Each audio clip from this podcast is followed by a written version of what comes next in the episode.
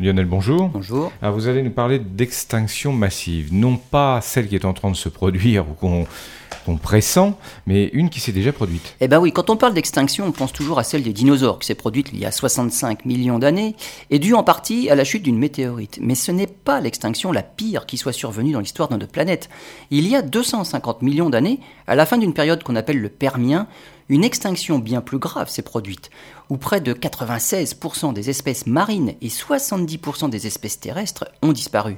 Cette extinction était très certainement due à un volcanisme, un volcanisme qui a formé les trappes de Sibérie, mais qui a surtout libéré dans l'atmosphère des quantités astronomiques de dioxyde de carbone. Les températures ont augmenté, mais surtout ce dioxyde de carbone qui se dissout dans l'eau acidifie les océans.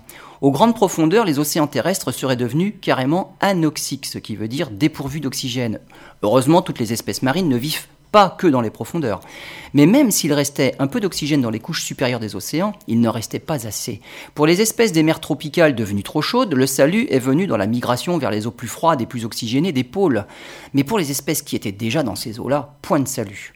Si nous continuons à émettre des gaz à effet de serre à la vitesse actuelle, les océans ressembleront en 2100 à ceux du Permien, ce qui veut dire qu'on peut s'attendre aussi à des extinctions massives comme ce qu'a connu la Terre dans le passé.